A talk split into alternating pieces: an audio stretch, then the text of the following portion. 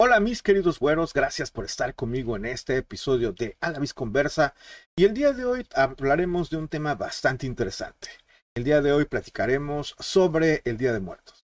En realidad el Día de Muertos es un memorial por los difuntos, por aquellos que ya se nos adelantaron, o más bien el Día de Muertos es nada más ni nada menos que una fiesta para celebrar la vida. No se pierdan Alavis Conversa.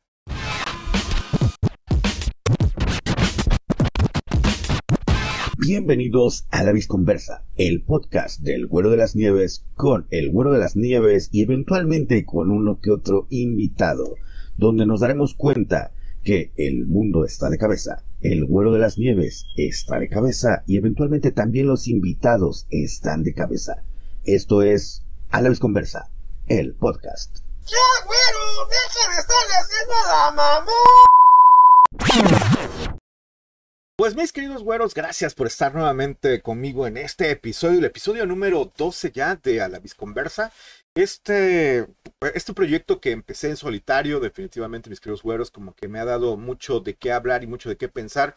Y el día de hoy esperando justamente eh, a, a encajar, o más bien queriendo aprovechar esta fiesta, esta festividad muy mexicana que es la festividad de los fieles difuntos o el Día de Muertos, que se celebra con mucho, pues con, con mucha enjundia, ¿no? Como que se celebra con mucha fuerza en, el país, en este país llamado México, un país eh, lleno de muchas tradiciones, un país lleno de mucha riqueza cultural, un país en el cual podemos encontrar definitivamente muchas cosas importantes que aportar para la cultura.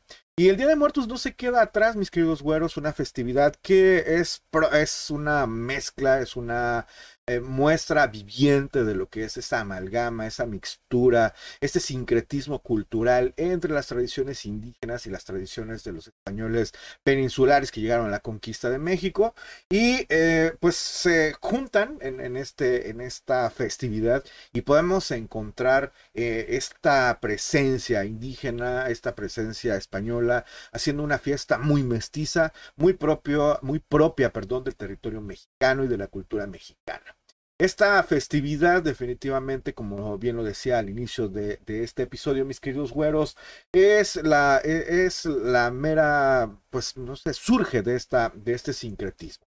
Es una mera necesidad cultural de adaptar lo que se tenía y lo que nuevo que llegó para poder seguir viviendo presente ahora en nuestra cosmogonía, en la cosmogonía de los mexicanos.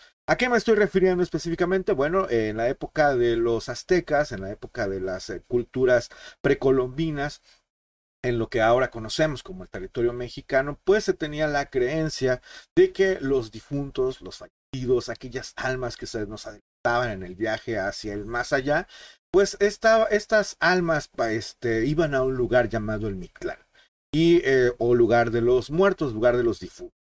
Y desde allá ya estaban viviendo en, como en una realidad alterna, en un mundo paralelo. Y una vez al año, cada día 1 y 2 de, de, de, noviembre, con el calendario actual, pero en estas fechas, desconozco realmente cuáles eran las fechas en el calendario, eh, en el calendario mesoamericano o azteca, pero en estas fechas se decía que las almas tenían el permiso de pasar del Mictlán a la tierra de los vivos, es decir, de venir, de ir del mundo de los muertos a venir al mundo de los vivos.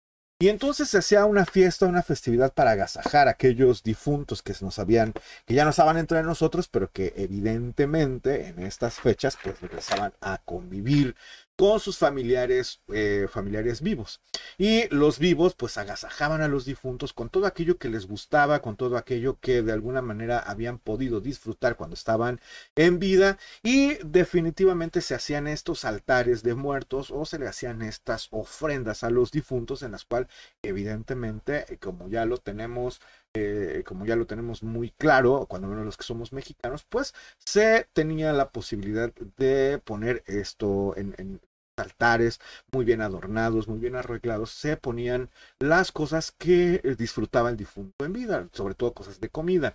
Actualmente podemos encontrar en los altares de muertos, los altares de difuntos, algunas, algunos elementos que no deben de faltar y que son muy propios de la cultura mexicana. Una de ellas es un vaso con agua que simboliza precisamente el viaje exhaustivo que, que, hacen la, las almas al, al al en su trayecto del, del Mictlán hacia el mundo o hacia, hacia sí, al mundo de los vivos y por eso se les pone un vaso con agua o se les pone agua para que puedan refrescarse también se les pone sal como una, una, figura o un elemento de purificación y lo que les gustaba en vida, en sentido estricto, repito, de la comida o de la bebida, puede ser alcohol, puede ser eh, cosas de, de, de, comer, atole, café, eh, tamales, en fin, lo que más disfrutaba el difunto, una foto para recordarlo y en algunas, en algunas em, culturas o en algunos estados de la República Mexicana se pone también incluso una fotografía. Una fotografía para recordar al, difunto, para que el difunto sepa que aun cuando ya no está, está con nosotros, aun cuando sabemos que ya está en su descanso eterno, pues de alguna manera nos seguimos acordando de él. Y esto es bastante interesante y ha dado esta celebración que, coincide con la celebración de los fieles, de los de todos santos, de todos los santos, eh, coincide precisamente y se, se amalgama, repito, se hace una mixtura bastante interesante, se hace toda una cuestión meramente de sincretismo religioso y cosmogónico y ahora pues nosotros los mestizos en este amplio y vasto país llamado México celebramos esta fiesta que, que, precisamente es una mixtura de ambas cosas, ¿no? Como bien lo dice, eh, se los dije al, inicio de este episodio, es eh, un memorial para los difuntos, pero también es una celebración por la vida, para la vida y de la vida, porque eh, estas tradiciones, evidentemente, los que estamos vivos, las seguimos legando a nuestras siguientes generaciones. Una tradición que tiene al menos ya unos 500 años, mis queridos güeros, unos, repito, 500 aproximadamente años ya de vivir esa tradición entre nosotros los mexicanos y que esperemos que siga viviendo, ¿eh? déjenme decirles, una, una tradición que esperamos sea eh, pues eh, perdurable, que perdure por el resto del tiempo, porque ha habido algunos esfuerzos, déjenme decirles, ha habido algunas eh, buenas conciencias, por llamarlo de algún modo, que no quieren o que gustaría o por alguna razón meramente religiosa además, déjenme decirles, que han estado como dejando que pase esta tradición y que no se siga celebrando. Sin embargo, pues mientras habrá eh, mexicanos interesados en la cultura, creo yo que hay Día de Muertos para rato. Y aprovechando la posibilidad que este espacio de A la Conversa nos da para poder platicar sobre algunas cuestiones que tienen que ver con el Día de Muertos, pues permítanme, mis queridos güeros, que el día de hoy no hablemos de algo polémico, que el día de hoy no entrevistemos a alguien, definitivamente esto también debido a que eh, no tenemos un invitado como tal, porque pues nos falló el invitado que iba a estar con nosotros para platicar sobre historias de ultratumba e historias que tienen que ver con el Día de Muertos es que mis queridos güeros, este es el preciso momento donde todos ustedes que estén escuchando este episodio se sientan muy cómodamente, se preparan un cafecito y se disponen a escuchar las historias que a lo largo de algún tiempo, mis queridos güeros, déjenme decirles, he ido recopilando y que he ido recuperando, he ido escuchando de algunas personas grandes de edad y que eh, me ha permitido pues llegar a este episodio, mis queridos güeros, y decir, ¿por qué no? Es el momento, hoy, el momento específico como para poder eh, platicar, contarles a todos los queridos güero believers, a todos los queridos güero oyentes, estas historias, estas historias que tienen que ver con el Día de Muertos. Y es que, como bien les digo, es una cuestión meramente cultural, es una cuestión que tiene que ver con la cosmogonía de todos los al menos, pues bueno, hay muchas historias que se repiten de alguna forma con algunas pequeñas variantes a lo largo y ancho de todo el territorio nacional de la República Mexicana, pero también son historias que tienen su particularidad. Así es que mis queridos güeros, escuchen con atención y espero que si bien este episodio no es para causar miedo, si bien este episodio no es para causar terror ni mucho menos, sin embargo sí espero que con este episodio pues nos pasemos un rato ameno, podamos entender un poco más de las historias del Día de Muertos y lo más importante, nos vamos a entretener y aprender algo. Así es que mis queridos güeros, Empecemos con las historias terroríficas de Ultratumba, de aquellas almas que regresan del mundo de los muertos, que regresan del Mictlán a esta vida. Y como ya les había platicado, mis queridos güeros, que solamente esto sucede una vez al año, resulta que ha habido algunas personas que no creen que esto suceda. Y esto que les voy a platicar, me lo platicó mi abuelo, que sucedió en un pueblo llamado San Lorenzo Axocomanitla, en el estado mexicano de Tlaxcala. Mi abuelo era oriundo de ese estado y de, ese, de esa población. Y a él le platicaron esta, e, esta historia cuando era muy niño, así es que, pues, pongan atención que con esto em, le damos un sentido homenaje a mi querido abuelo. Que un abrazo hasta allá, hasta donde se encuentre. Resulta que en ese pueblo, repito, San Lorenzo Axocomanitla, en el estado mexicano de Tlaxcala, un pequeño estado que se encuentra en el centro de la República Mexicana, vivía un señor al cual, el cual no quería hacer la festividad de todos los santos. Es decir, no quería poner un altar a los difuntos, no quería preparar comida, no quería preparar lo que les, eh, les gustaba a sus difuntos, y él decía, esto no había gente a su alrededor que le decían, oye, pero mira, creo que ese señor se llamaba Toribio. Decía, oye, Toribio, mira, la verdad es que sí regresan los, los, fieles difuntos, sí regresan los difuntos y regresan a visitarnos y tienen la oportunidad de estar con nosotros el 1 y el 2 de noviembre. Y él se reía, ja, ja, ja, ja, eso no es posible, eso no puede suceder, eso va en contra de cualquier lógica. Y él se burlaba de todos aquellos que decían que sí existía o que sí se había un regreso de los muertos en estas fiestas. Un día que se acercaba la fiesta de todos los santos, fue al monte por leña. Y justamente estaba cortando un árbol, estaba derramando el árbol para poder hacer los rollos o tercios de leña, que así se le conoce en el monte cuando escuchó ruido de voces. A él le pareció bastante interesante, ya que en el lugar en donde él se encontraba haciendo la leña, no había un camino o una vereda que fuera frecuentada por al menos por mucha gente. Si bien es cierto que por aquella vereda por la que él había accedido pasaban repentinamente alguno que otro leñador también como él, o alguno de estas personas que también se dedican a hacer carbón, no era una vereda o no era un camino que pudiera ser transitado y que fuera susceptible de ser transitado por mucha gente. Ahí le pareció escuchar a eso del mediodía que eh, se escuchaban las voces y las pláticas, barullo de gente que venía caminando entonces le pareció bastante interesante porque sabía que, o él pensaba que estaba solo. Recordaba que la gente en ese momento se estaba preparando para ir al cementerio a limpiar las tumbas de los familiares ya fallecidos o de poner también la, la famosa ofrenda o altar de los muertos. Entonces, pues se fue acercando con esa, con esa con ese pensamiento, sabiendo que no podía haber gente con esa, además con esa curiosidad, se acercó a ver qué es lo que estaba pasando. Y justamente en medio del bosque, mis queridos güeros, vio que venía una procesión de gente. Cuando él, pues él, él se acercó y los vio, pues se dio cuenta que, que, repito, que había una procesión ahí, que pasaba la gente caminando, pero no atinó a ver o no atinó a conocer a alguien ahí, ¿no? Veía a las personas que iban, que, caminaban, pero no las conocía. Sin embargo, les llamó mucho la atención que en algún, en algún momento una de las personas estas que estaban pasando, eh, atravesó, es decir, pasó por en medio de un árbol, es decir, como era un, que eh, parecía que había atravesado el tronco de un árbol, de un árbol muy, muy grande de un tronco bastante, pues bastante grueso y vio como que esta persona pasaba por en medio del, del, tronco. Evidentemente le dio mucho miedo a esta persona, le dio mucho miedo a Don Toribio ver que estaba sucediendo esto. Y este, pues se acercó más. Cuando se dio cuenta, las personas que iban caminando eran todos esqueletos.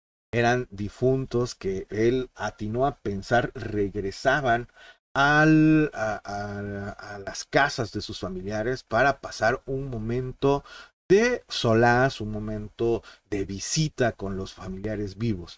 En ese momento él, él se, se, lo único que hizo fue atinar a persignarse, hacer la señal de la cruz y bajar al bajar del monte sin haber terminado de hacer su leña, bajar caminando a lo más a prisa que pudo eh, y, llegar al llegar al monte, llegar al, pueblo, llegar a, este lugar llamado San Lorenzo Xocomanitla y visitar al cura del pueblo.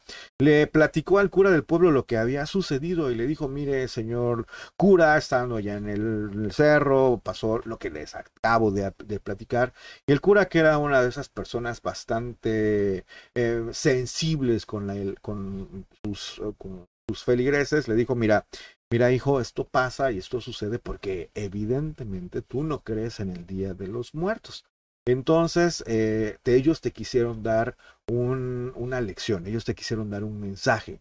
En este mensaje ellos te están, diciendo que sí, que sí regresan, que sí hay una vida en el más allá y que tienen la posibilidad de regresar para visitar a sus, a sus familiares vivos. Así es que por favor, regresa a tu casa, mata un pollo, busca mole y ah, ponles a tus difuntos una veladora, un vaso con agua, la sal y algo de comida para que se lleven en su viaje de regreso. Él eh, salió de la, de la iglesia, se sentía bastante mal.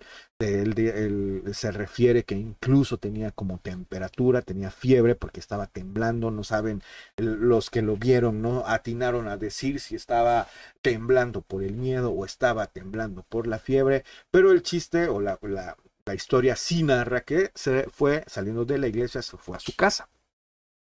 Ahí don Toribio le dijo a su esposa que por favor le preparara y matara un pollo y que lo hiciera en mole porque lo iban a poner en ofrenda. La señora volteó y le dijo, oye, ¿qué te pasa? ¿Estás bien o, estás enfermo? ¿Qué te pasa? Porque normalmente tú crees en eso. Entonces, ese don Toribio le atinó a platicar lo que había sucedido en, el, en el cerro, que es lo que había visto. En ese momento la señora preparó la ofrenda tal y como le había dicho don Toribio, la puso en una mesa, le puso eh, pues la comida, le puso lo, los elementos indispensables para una buena ofrenda del Día de Muertos y fue a despertar a don Toribio y le dijo, Toribio, ya está hecho lo que me pediste. Don Toribio se levantó, eh, vio que ya estaba, atrevió nuevamente a decir que muchas gracias y se volvió a acostar. Se volvió a acostar porque se sentía enfermo, él se sentía cansado. Al otro día, a las 12 del día, cuando lo fueron a ver y le dijeron, Toribio, ya, eh, ya se fueron los difuntos, porque para eso déjenme decirles, mis queridos güeros, que la tradición mexicana dice que el Día de Muertos empieza al mediodía, que al mediodía salen las almas del Mictlán para llegar al mundo de los vivos y al otro día a las 12 del día al mediodía regresan nuevamente a su lugar de descanso. Entonces fueron a visitar, fue la señora, la esposa a decirle, oye Toribio, ya se fueron los difuntos, ya podemos comernos lo que hay en la, en la ofrenda y lo movieron. Movieron, pero todos los esfuerzos por moverlos, por moverlo y despertarlo fueron en vanos. En ese momento se percataron que sí, efectivamente, mis queridos güeros, don Toribio había fallecido había muerto. Unos dicen que debido, debido al miedo, otros dicen que los difuntos vinieron por él y se lo llevaron, otros dicen que en realidad lo que sucedió fue que eh, eh, él se dio cuenta de su error y eh, había muerto. Unos piensan que incluso había muerto previamente en el monte y lo único que hizo fue avisarle a su familia que a partir de ese momento pusieran la ofrenda para los difuntos. Lo que sí es seguro es que eh, a partir de ese día su familia empezó a poner la ofrenda para los fieles difuntos, empezó a poner la ofrenda para los muertos, porque don Toribio así se los dijo. ¿Qué sucedió en el monte, mis queridos güeros? Si realmente vio a las almas de los difuntos venir para venir hacia a visitar a los vivos, no lo sabemos. Si sabemos es que ese día se cuenta como el día de la muerte o el día que falleció don Toribio en el pueblo de San Lorenzo Xocomanitla por no creer en el día de los muertos. La siguiente historia que les voy a platicar, mis queridos güeros, es una historia similar, pero que no sucedió en el estado de, de, Tlaxcala, sino que esta historia sucedió en el estado de Veracruz. Eso me lo platicó una señora ya grande de edad en la Sierra de Songolica. Dicen que eh, lo que ella me platicó y no me dio el nombre de la persona que lo, que lo, que lo hizo, eh, eh, o más bien la persona que lo platicó, pero este, la historia es la siguiente. Resulta que en un pueblo llamado Atlahuilco, en la Sierra de Songolica, existía uno, vivía un hombre con su hijo.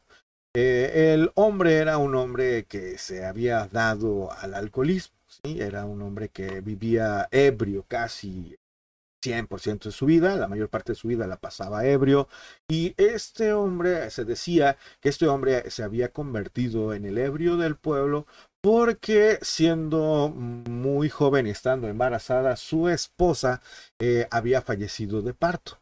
Entonces este hombre vivía justamente solamente con su pequeño hijo y él.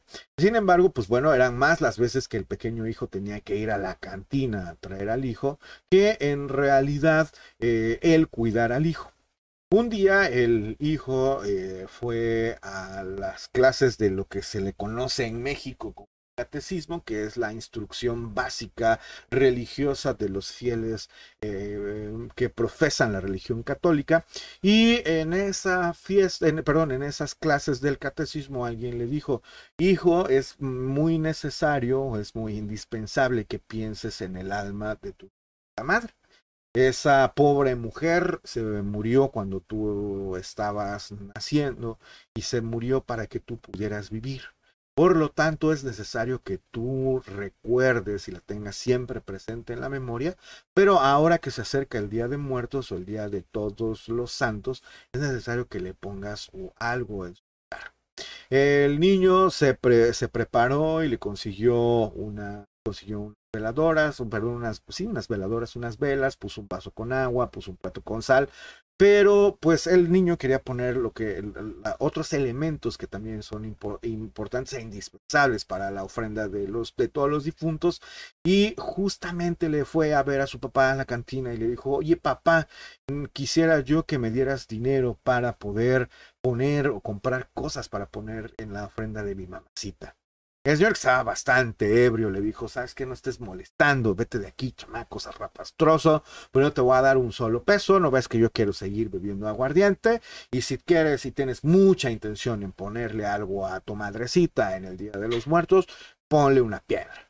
El niño se fue llorando y pues eh, se dio cuenta que evidentemente ya iban a llegar los difuntos por a ver lo que tenían en la ofrenda, que tenían que recibir de la ofrenda. Y eh, pues muy triste, llorando mucho, agarró una piedra y la puso en donde había puesto los demás elementos muy sencillos por demás. Entonces eh, fue al campo y recuperó, recolectó unas flores de cempasúchil y las puso ahí en el, en el como adorno de, la, este, pues ahí en, como uno de los elementos que además es muy importante como eh, esta flor, la flor de cempasúchil en, en la ofrenda. Entonces, pues se fue a dormir pensando en, en, que iba a llegar su madre a visitarlo. Además, se fue a dormir porque recuerden que los muertos llegan a mediodía. Se fue a dormir porque tenía mucha hambre, ya que el padre eh, prefería gastarse su dinero emborrachándose que darle incluso de comer el niño se despertó, eh, fue a, ver la ofrenda, a ver si su papá había regresado de la borrachera y le había puesto, no sé, a lo mejor un pan de muertos o hojaldra, como lo conocemos en México, o algún tamal o algo, algo que pudiera tener este, en la ofrenda su, la mamá, su madre, la madre del niño, pero pues su, fue su decepción que no estaba ni siquiera el padre. Se cuenta que el padre eh, siguió tomando todo ese día eh, y al salir de la cantina se quedó dormido en la calle. Cuando se despertó a la mitad, en medio de la noche, eh, él refiere, él refirió que vio que caminaban ahí entre las calles del pueblo unas personas que, que, pues algunos no los conocía, pero le pareció reconocer a su esposa, le pareció reconocer a su esposa que pasaba caminando por ahí, entonces dijo, la voy a seguir, porque como es posible, yo sé que está muerta, o es posible que alguien que se parece mucho a mi punta esposa ande por ahí. Y en ese momento se dio cuenta que esa figura que parecía ser su esposa entraba a la casa, una casa de madera ya bastante despencijada y destartalada, él vivía, o más bien donde vivía realmente su hijo y donde él llegaba a veces a pernoctar cuando no dormía tirado de borracho en la calle, y vio que esta persona o esta, persona entraba por la puerta, pero sin necesidad de abrir la puerta. Entonces él inmediatamente pensó que evidentemente estaba viendo una aparición. Pero lo que sucedió a continuación es lo que le dio más terror y le dio un, un remordimiento, mis queridos güeros, que le duró toda la vida. Él comentaba que eh, vio que, esta figura pasó, repito, hacia el interior de la casa sin abrir la puerta, estuvo algún momento ahí y después regresaba. Regresaba trayendo en sus manos un cirio, una vela encendida, que es la que le había dejado su hijo. Había, aparentemente había bebido agua y traía a cuestas la piedra que le había dicho a su hijo que pusiera en la ofrenda. A partir de ese momento, mis queridos güeros, esta persona no murió como la historia de Don Toribio, pero sí a partir de esos momentos, a partir de ese día, mis queridos güeros, este hombre dejó de beber alcohol y dejó de malgastarse su dinero y cada año ahora sí ponía su ofrenda de Día de Muertos porque evidentemente mis queridos güeros se había dado se había dado cuenta que eh, pues sí existía un motivo bastante fuerte para poder seguir eh, pues fomentando, ¿no? Seguir cultivando la tradición que le habían legado sus familiares. La siguiente historia, mis queridos güeros, que les voy a contar es una historia que si bien ya no tiene mucho que ver con el Día de Muertos, sí tiene que ver mucho con el efecto o la más bien con el efecto de la muerte y con esta idiosincrasia, con esta ideología, con esta cosmogonía que los, al menos los mexicanos tenemos sobre la vida después de la muerte. Y es que se cuenta, mis queridos güeros, y esto en la ciudad de Orizaba, Veracruz, se cuenta, y esto fue muy famoso cuando yo era un niño y vivía ahí en esa ciudad, se cuenta que eh, una vez un taxista andaba haciendo sus viajes, su, su llama ruleteros, es decir, andaba dando de vueltas por la ciudad. Cuando en, uno, en un lugar una, este, una persona, una mujer bastante eh, bien formada y además muy bien vestida de una manera muy elegante, le hace la parada al, al taxista y le dice, oye, ¿me podrías llevar para, para tal lado? Y el taxista le dice, claro que sí, adelante, subas usted y con gusto la llevo. En el trayecto, ya que los taxistas tienen la fama de ser como hablantines, en el trayecto el taxista trató de hacerle la plática a esta muchacha, pero la muchacha no dio pie, no, no dio a pie que, que siguiera más allá la plática, que siguiera una conversación, sino nada más decía, sí, no. Y entonces el taxista intuyó que algo le pasaba a la muchacha y que evidentemente no iba a tener platicar. En ese momento eh, en el cual iban acercándose al, lugar a donde le había dicho la, la, joven que iba a que, que, era su destino, se voltea el taxista por el, el, la ve por el espejo retrovisor y le dice, señorita, eh, usted me indica dónde mero es. Entonces ella le dijo, ¿sabe qué? Espéreme tantito. Pero resulta que esto estaba sucediendo en lugar aproximadamente de la mañana y estaban pasando justo enfrente del cementerio municipal que en recibe el nombre de Juan de la Luz Enríquez. En ese momento eh, le dice la, la, joven al taxista, espéreme aquí tantito por favor, ahorita vuelvo. Y el taxista se, se le hace raro, se detiene ah, junto a la puerta, bueno, enfrente de la puerta principal de este cementerio y oyó, perdón, en ese momento vio que la señorita se bajó del carro, cerró la puerta del, la portezuela del taxi, avanzó hasta la entrada principal y atravesó sin abrir la puerta así como un ser etéreo, atraviesa la puerta, cuando se dio cuenta ya estaba del otro lado y la esperó. La esperó y en ese momento él se percató que algo había sucedido raro, ¿no? ¿Cómo es posible que una persona pudiera atravesar la puerta sin, eh, pues, sin abrirla?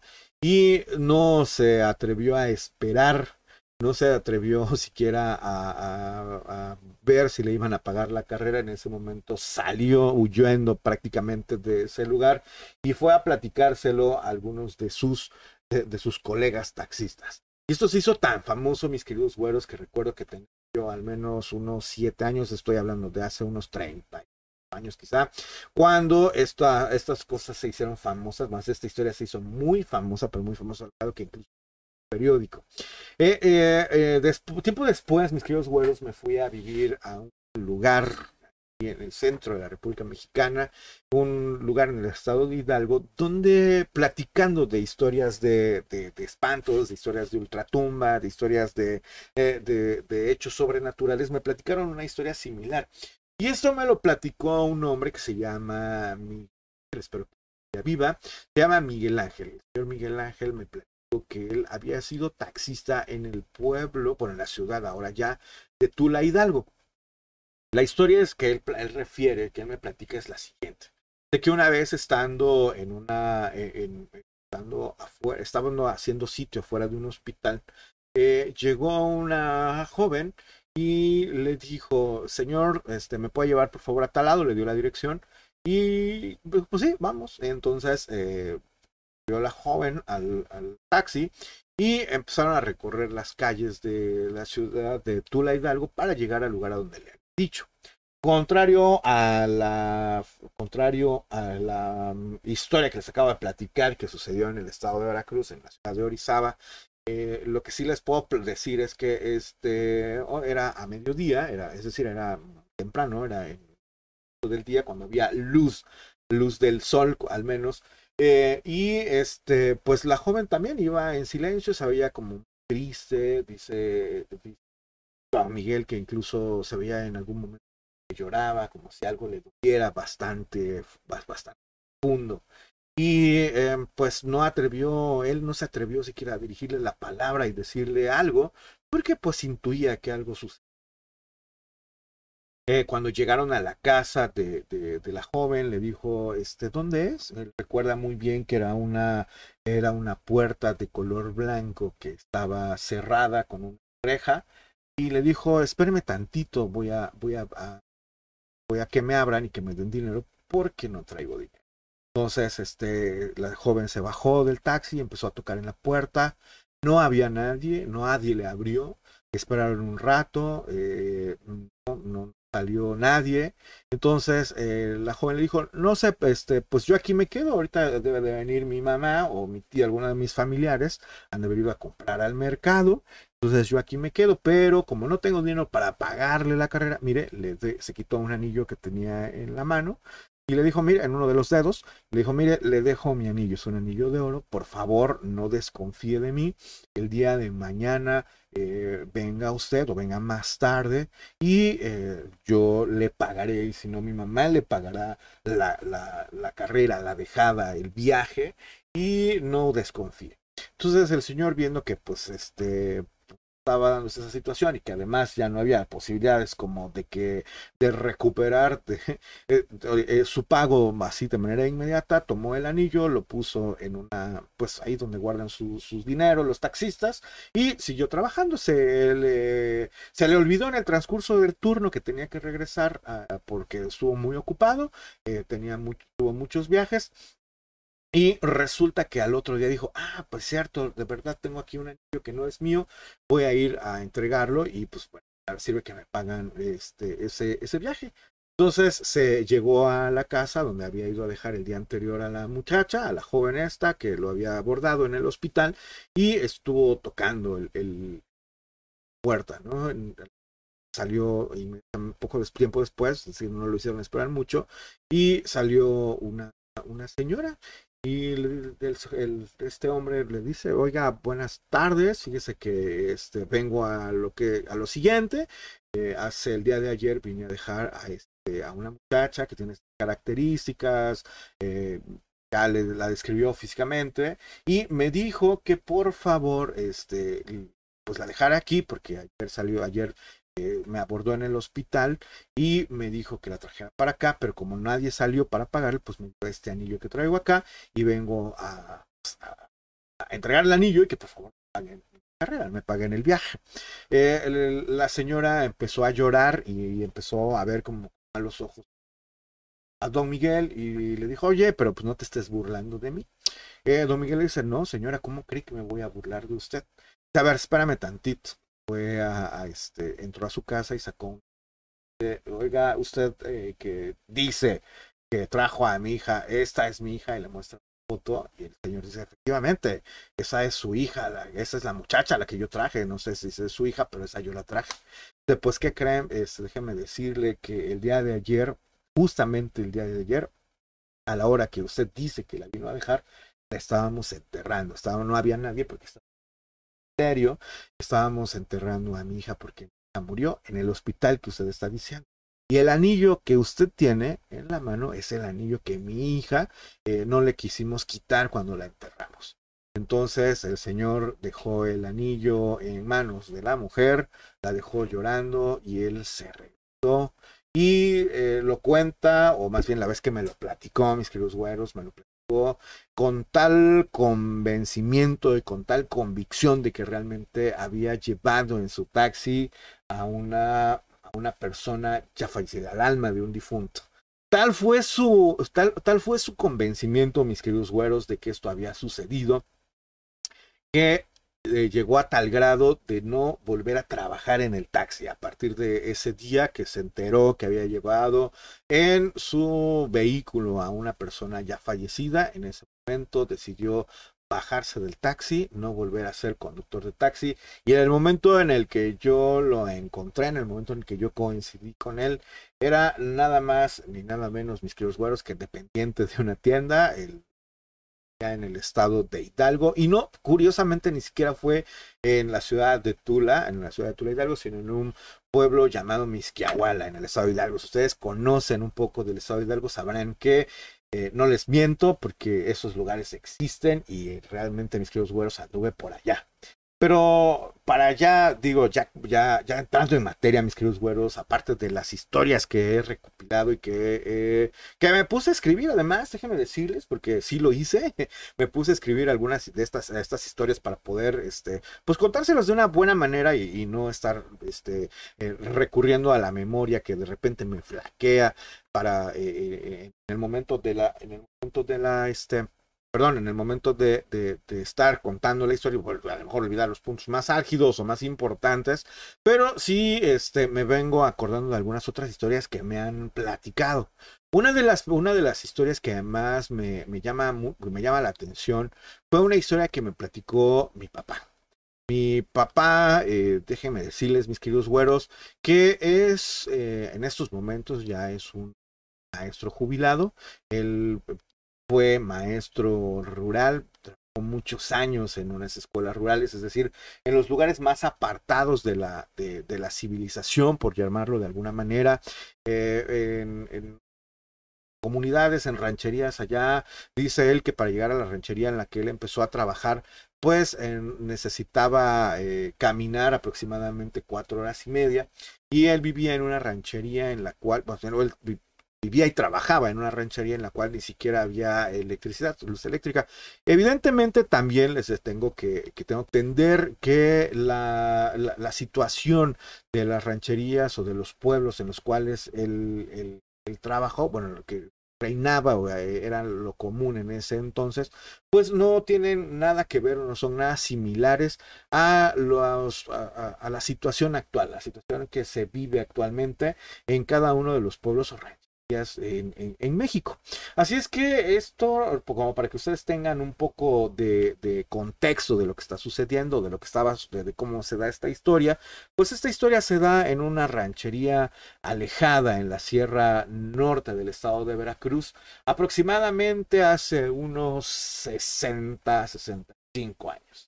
Me platica mi, mi, padre, como ya les había comentado, mis queridos güeros, que para llegar a esa ranchería hacía falta o era necesario caminar aproximadamente cuatro horas en un lugar bastante, eh, bueno, perdón, en, una, en un trayecto, en un, en un camino bastante accidentado, un camino que incluso no estaba pavimentado, pero que tenía la particularidad de estar en la mitad de la sierra, en la mitad de la prácticamente nada.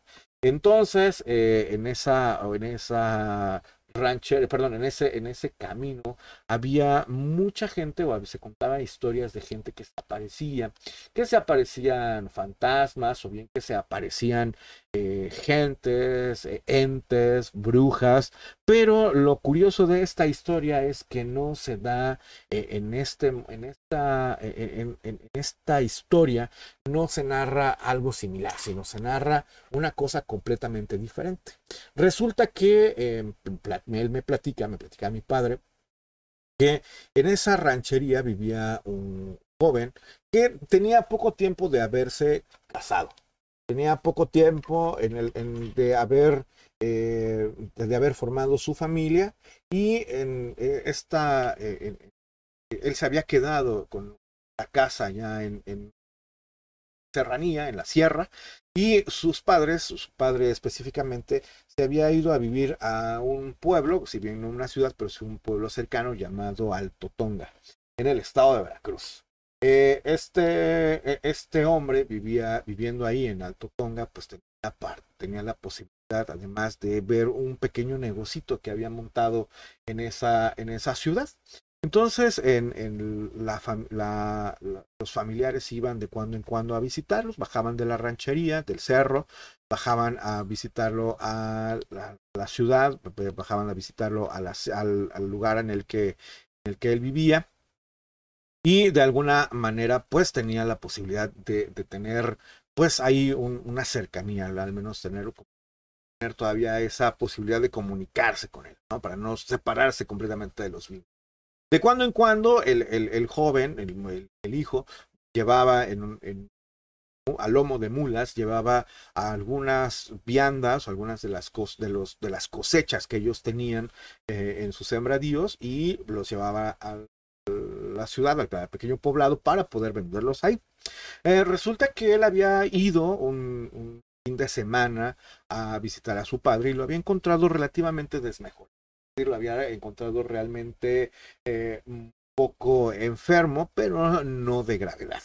Entonces, este, este joven, pues bueno, dejó a su papá y cargado con una de sus tías, tías del joven, y le dijo, oiga, tía, no sea usted, este, pues usted mala, écheme la, eh, la posibilidad de de este pues de que mi padre de, de, echarle de echarle un ojo como se dice aquí en México no echarle échele un ojo a mi papá y este por favor no me lo no no, no deje usted de, de, de, avisarme qué es lo que sucede con él pero por favor revise usted dése cuenta si si si va al si va al médico y que se tome sus medicinas porque medio terco, medio necio, como toda la gente de edad. Entonces, por favor, eh, pues véalo ahí, ¿no?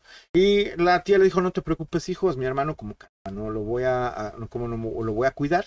Y el joven ya con esa, con esa idea, pues se fue. Se fue a este, se fue a su pueblo, se fue a la ranchería esa, cuatro, de cuatro horas de camino. Eh, estuvo ahí, eh, llegó el, domingo en la noche, porque había estado el domingo hasta el, hasta el domingo en la tarde eh, con su padre, y al otro día, pues se fue a hacer labores del campo, cuando, este, curiosamente, déjenme decirles, mis queridos güeros, que la gente que estaba en la, que estaba en la ranchería, que estaba ahí en el poblado, en la sierra, pues dicen que vieron al papá, al papá de este muchacho que había regresado al pueblo. Eh, se cuenta incluso que este hombre, el que aparentemente había estado medio enfermo, el, cuando ese había estado enfermo eh, en, en, Alto Tonga, pues llegó a, la, que era su casa, donde ahora vivía su nuera y su hijo, y le dijo a la, a la nuera, oye, oye, nuera, ¿dónde está mi hijo? Eh, la nuera le contestó, ¿sabe qué suegro? Pues se fue a, a limpiar la milpa y fue a traer leña. Eh, pero siéntese, por favor, este, siéntese, le voy a dar algo de comer. no, no, no, no te preocupes, no me des de comer, este, mejor eh, espero que llegue mi hijo para comer. No, no, ¿cómo crees, suegro? Su hijo probablemente llegue como ya, ya estando oscuro. Ah, no, no te preocupes, este, pues me quedo a dormir acá y aquí lo, aquí lo, este, aquí lo espero, ¿no? Pero pues quiero, quiero platicar con él y pues sirve que, que, que, que cenamos o comemos juntos. Mientras esto sucede, mientras él llega, no te preocupes, no te atares, voy a ver a mi compadre, a ver a mi compadre Pedro. Y se levantó, salió el señor y fue a ver a su compadre Pedro. Y este, pues cuando en eso el hijo regresó, regresó más temprano de lo, de lo habitual y le dice su hija, oye, por cierto, vino tu papá, vino a buscarte, que quiere hablar contigo. Y ¿dónde está mi papá? Bueno, se fue a ver a su compadre Pedro, entonces, este, pues ve a alcanzarlo allá a la casa del compadre para que, para que, pues ya le digas que ya se vengan a comer. Mientras tú vas, pues yo termino de hacer la, la comida. Eh, fue el hijo a visitar o buscar a, su padre a la casa del, compadre Pedro. Cuando llegó a ver al compadre Pedro, le dice, oiga, compadre, vengo a ver a mi papá. Y dice, ay, oye, ¿cómo es posible que no te lo encontraste si acaba de salir? No tiene mucho, es muy probable que te lo hayas encontrado. Mientras tú venías para acá, para la casa, eh, no es tu, lo más seguro es que te lo vas a ver encontrado, se habían cruzado en el camino porque tu papá me dijo que iba a verte. Eh, dice, no, pues para allá no ha llegado, entonces no sé qué es lo que esté sucediendo. Eh, pues regrésate, regrésate a tu casa y lo más seguro es que ya lo vas a encontrar. El joven, muy conforme con esta explicación, dio la vuelta, le dijo muchas gracias, que tenga buena tarde, o nos vemos pronto. Perdón, perdón, pero tuve que ver un poquito de, cafecito. Este, bueno, nos vemos pronto y voy a buscar a mi papá. Regresó a su casa y encontró a su mujer bastante atareada haciendo las cosas de la comida y le dijo, oye, oye, vieja, eh, no, no es cierto, si no hablan ahí. Pero sí le preguntó, oye, esto no, no ha llegado mi papá. no, no ha llegado. ¿Cómo es posible si en la casa de tu, del compadre Pedro no, eh, no está? No, no puede ser posible, a lo mejor se regresó, pero no puede ser que se haya regresado estas horas caminando ya está grande y le puede suceder algo.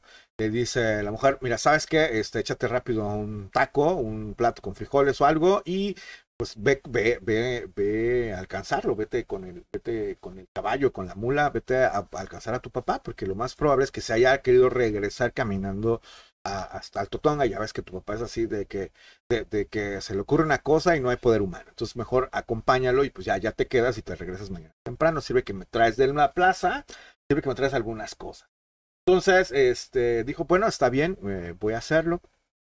Él terminó de cenar, terminó de comer este, este hombre, eh, puso algunas cosas ahí en, encima del, eh, al lomo del caballo y salió en búsqueda de su padre.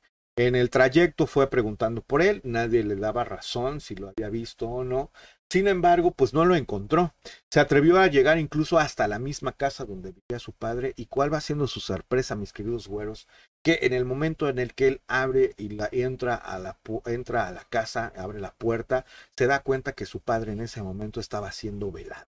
Sí, mis queridos güeros, esa historia que cuentan los viejos, esa historia que cuenta la gente ya adulta, que dice que las almas de los difuntos van a despedirse de los vivos, a despedirse de sus familiares, parece ser que es cierta.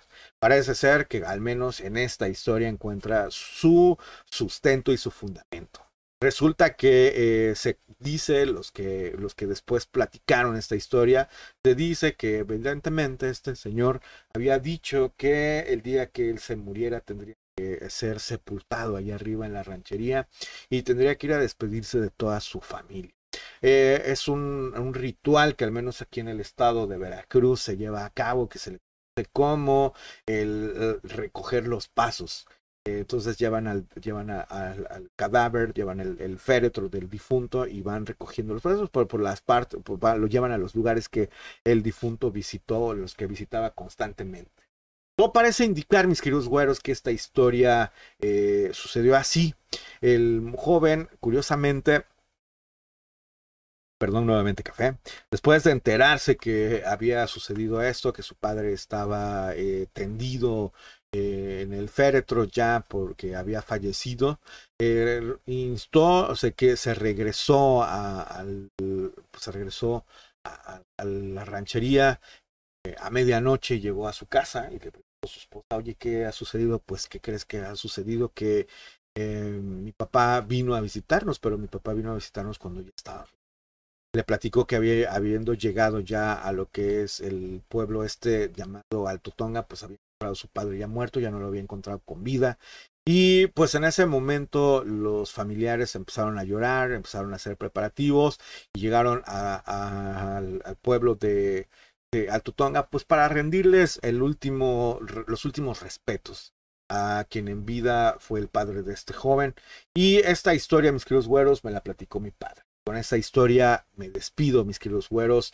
Eh, pues no, no, sin antes decirles que estas, eh, estas historias son una recopilación muy breve, porque en realidad nada más pude platicarles tres, tres historias eh, de, de, pues de ultra, no de ultratumba, pero sí historias que son comunes en el folclore del de, de, país México. Hay unas historias que tienen que ver con, e, tienen mucho que ver con esta festividad que es el Día de Muertos. Así es que mis queridos güeros, eh, si ustedes conocen alguna otra historia y que les gustaría que platicáramos en este espacio de de, a la Conversa, aprovechando estas fechas del Día de Muertos, pues déjenme sus historias aquí abajito en los comentarios, escríbanme un correo, síganme en Facebook como El Güero de las Nieves, escríbanme a Twitter en arroba Güero de las Nieves, suscríbanse al canal, denle, denle por favor me gusta, activen la campanita para que sepan cuando esté transmitiendo en vivo, porque evidentemente a mí se me toca transmitir en vivo cuando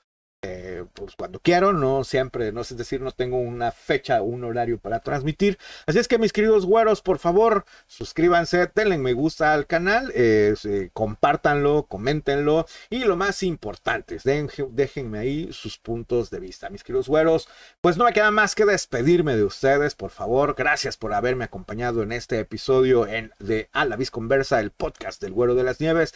Y nos vemos en otro episodio donde estaremos hablando de cosas que nos dejan en claro que el mundo está de cabeza y que también su amigo y servidor, el abominable Güero de las Nieves, está de cabeza. Sean felices, pásenla chido y que viva el rock. Hasta